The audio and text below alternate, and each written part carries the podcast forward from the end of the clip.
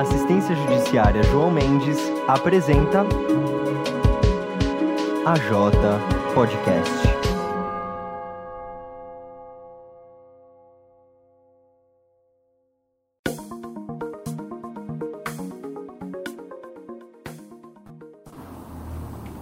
Olá, bom dia, boa tarde, boa noite a todos e todas. Sejam bem-vindos a mais um episódio do J Podcast. E hoje a gente vai comentar sobre o caso que aconteceu nas Olimpíadas, sobre o mal, maus tratos, né, ao, nos jogos é, de hipismo é, em um cavalo e também, né, de outro caso que foi o sacrifício de um cavalo que ele não estava mais apto a competir. É isso mesmo, gente. Sejam muito bem-vindos. Então a gente vai discutir um pouco os casos recentes, né, sobre maltrato com os animais e a gente vai falar um pouco também, de uma geral, sobre os direitos dos animais. É, falando sobre direitos dos animais, então, uma coisa que é muito importante nessa luta é a Declaração Universal dos Direitos dos Animais. Ela foi criada pela Liga Internacional dos Direitos dos Animais em 1977. E no ano seguinte, o documento foi proclamado numa conferência em Paris, num prédio da Organização das Nações Unidas para a Educação, a Ciência e a Cultura, que é um órgão da ONU. O único problema é que esse órgão acabou não oficializando essa declaração. Só que mesmo assim, ela é muito usada como uma, uma referência para os movimentos mundiais de proteção animal e ela contribui com a formulação de leis e ações públicas em prol dessa causa.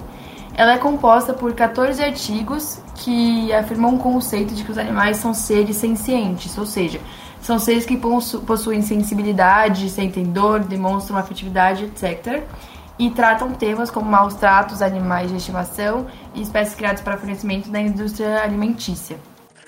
Bom, diante do que a Mari comentou, uh, vamos falar então né, sobre uh, os acontecimentos das Olimpíadas. Primeiramente, temos né, sobre o que viralizou mais, né, Quer dizer, os dois, os dois acontecimentos viralizaram, mas uh, os, o segundo, né, que foi que o cavalo agredido, né, nas Olimpíadas, é, foi que gerou bastante debate, que, onde a treinadora alemã Kim Reisner foi expulsa dos Jogos Olímpicos de Tóquio é, após dar um soco né, no cavalo que a atleta Annika Schul é, tentava acalmar né, o animal a, a cena né, aconteceu durante a prova e deu para todo mundo ver, porque foi no meio da transmissão e foi, teve até o, o foco grande ali do câmera. E isso foi é, comentado também pelo COI, que ele pediu né, a exclusão do hipismo da Olimpíada após os maus tratos ao cavalo. E que a treinadora você é, realmente vê ela dando um soquinho, mas alega ela que na verdade foi só pra ele não chegar na cerca, que ele estava muito perto da cerca, então era mais pra. como se fosse um empurrãozinho é, para evitar a colisão do cavalo na cerca. Além desse caso, a gente tem um, também que um cavalo foi sacrificado, né? Um cavalo de um atleta suíço, depois de ter sofrido uma lesão que, de acordo com eles, era uma lesão irreparável. E aí, por causa de uma lesão então na pata, ele acabou sendo morto. Como comentado também pela Mari, né, sobre esse cavalo que foi sacrificado, não é que ele é, é reversível, é reparável, né, a lesão e é, devidamente ele não ia nunca mais poder competir. Porém, é um ato muito muito acima do que o esperado de você sacrificar. É claro que nesses tempos o, o que vale mais a pena, a pena é o dinheiro. Então, o sacrifício do animal é, é, em tese melhor para eles, porque é, meio que tira já esse, esse gasto a mais, do que você aposentar o cavalo, ele ficar ali, é, sabe, só vivendo mesmo e não retribuindo em tese né, para os competidores e para, e para seus países. Mas é algo muito muito acima, pois é, como a gente pode ver na declaração, né, todos da Declaração Universal dos Direitos dos Animais, todos os animais têm o mesmo direito à vida. E tem direito ao respeito e à proteção do homem, que é o segundo artigo também. Então, ver que é, nessa proteção, né, esse direito à vida foi totalmente violado, porque é, ele poderia ter sido aposentado e ficado de, é, de boa, vivendo a sua vida, mesmo não competindo. É, é uma questão bem delicada da gente falar, né? Já que a modalidade né, do, do hipismo compõe um programa olímpico desde a segunda edição da Era Moderna. Então ele está lá desde Paris em 1900. E é um, um mercado uma, uma, que movimenta muito dinheiro. As indústrias de esportes equestres americanas, elas movimentam cerca de 120 bilhões de dólares nos Estados Unidos. Então, é uma coisa que rende muito e que os animais não possuem um livre-arbítrio, eles são submetidos forçadamente a muitas provas que acabam prejudicando e sofrem maus tratos voluntário ou involuntariamente, né? Só que não é algo que muito fácil de ser é, tirado né, da, das Olimpíadas, já que é um esporte muito conhecido, que já possui uma tradição.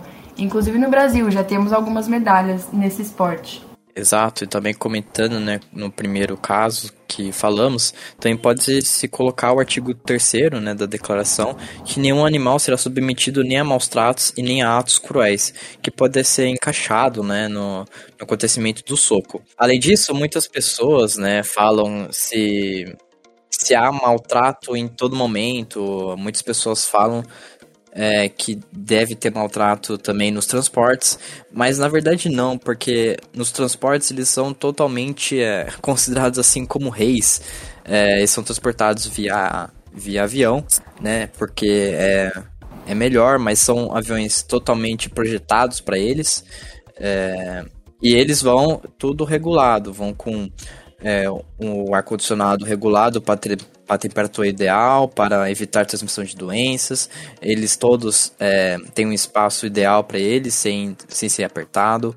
E todos eles são acompanhados de veterinários que, é, enfim, podem saciar as vontades do cavalo. Se ele estiver muito estressado, podem dar um sedativo leve, né, considerado leve, como se fosse um, um Dramin pra gente todo para eles chegarem bem, mas mesmo assim pode ter algum, é, algum tipo de é, ansiosidade no cavalo, porque realmente, né, viajar em um avião sendo um animal não é uma coisa muito confortável.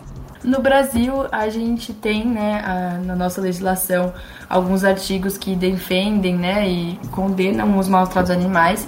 A gente consegue ver isso no artigo 225 da Constituição Federal do Brasil onde ele diz que todos têm direito ao meio ambiente ecologicamente equilibrado, bem de uso comum do povo e essencial à sadia, à sadia qualidade de vida, impondo-se ao poder público e à coletividade o dever de defendê-lo e preservá-lo para as presentes e futuras gerações.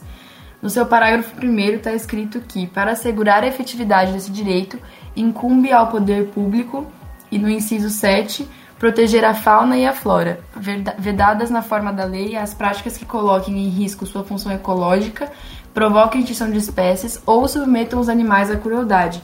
Então, dependendo do caso, envolvendo o cavalo, a gente pode, eh, ele pode acabar sendo enquadrado, então, nesse artigo da Constituição Federal. A gente também tem o artigo 32 da Lei dos Crimes Ambientais, porque apesar dela se referir essencialmente aos atos praticados contra os animais silvestres, ela prevê sanções para a prática de abuso contra qualquer animal. Então está escrito que praticar ato de abuso, maus tratos, ferir ou mutilar animais silvestres, domésticos ou domesticados, nativos ou exóticos, tem uma detenção de três meses a um ano e multa. E no seu parágrafo primeiro, ela diz que incorre nas mesmas penas quem realiza experiência dolorosa ou cruel em um animal vivo ainda que para fins didáticos ou científicos, quando existirem recursos alternativos.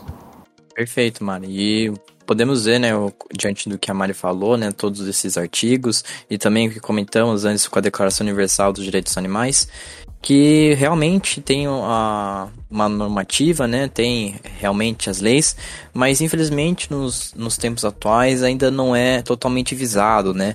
Infelizmente a economia, né, o, o capital ainda está muito influente e, e meio que comanda ainda sobre esses temas, né, como também a natureza, é, a fauna, então tudo isso ainda o capital ainda está muito presente, meio que comanda e deixando essas leis, né, normativas de lado, que, como a gente pode ver também na Olimpíada, que até onde deve ser um, um lugar de, de influência, né, influência positiva, é, mesmo assim o capital ainda tem um pouquinho de, de influência sobre isso. Sim, acho que o que a gente pode fazer agora é, é fiscalizarmos mais, né? Como os cavalos são tratados e recebidos, como é, como o Fabrício falou, comentou do transporte, que eles são bem cuidados durante o transporte.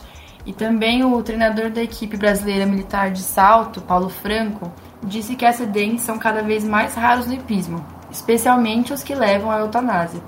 Ele também frisa que as regras referentes ao bem-estar animal são muito, muito rigorosas em competições como as Olimpíadas. Ele fala então que os cavalos são submetidos a uma avaliação pós-prova, onde os juízes examinam se os membros estão machucados, se há sangramentos ou lesões no pulmão. Os veterinários da federação avaliam o nível de risco é, e se aquilo puder comprometer os movimentos ou bem-estar do cavalo, ele é eliminado. Ele fala então que antigamente acontecia muito mais acidentes, mas que hoje em dia é raro. Nos seus 35 anos de carreira, ele diz que nunca é, aconteceu com ele. Alguns cavalos se machucaram, mas tudo é reversível. Hoje em dia, ele diz que temos todos os cuidados e acompanhamentos necessários. Então, a gente, apesar né, dele ter a vivência dele comentar que com ele nunca o cavalo machucou, que são muito raros os casos que os cavalos têm que ser sacrificados, sacrificados a gente viu muito recente, né? Então é a gente ficar bem atento como que a lei está sendo aplicada e como está sendo a regulação disso tudo. Então, gente, era isso que a gente tinha para falar para vocês hoje. Espero que vocês tenham gostado do episódio. Espero que tenham despertado interesse em vocês. Fiquem atentos no Instagram da Jota, arroba J João Mendes para os próximos episódios. E até lá! Obrigado a todos e todas por estarem conosco aqui novamente mais um episódio. Esperamos que tenham gostado desse novo tema e também é, despertado interesse sobre né, o direito dos animais. Fiquem bem, fiquem em casa e até o próximo episódio.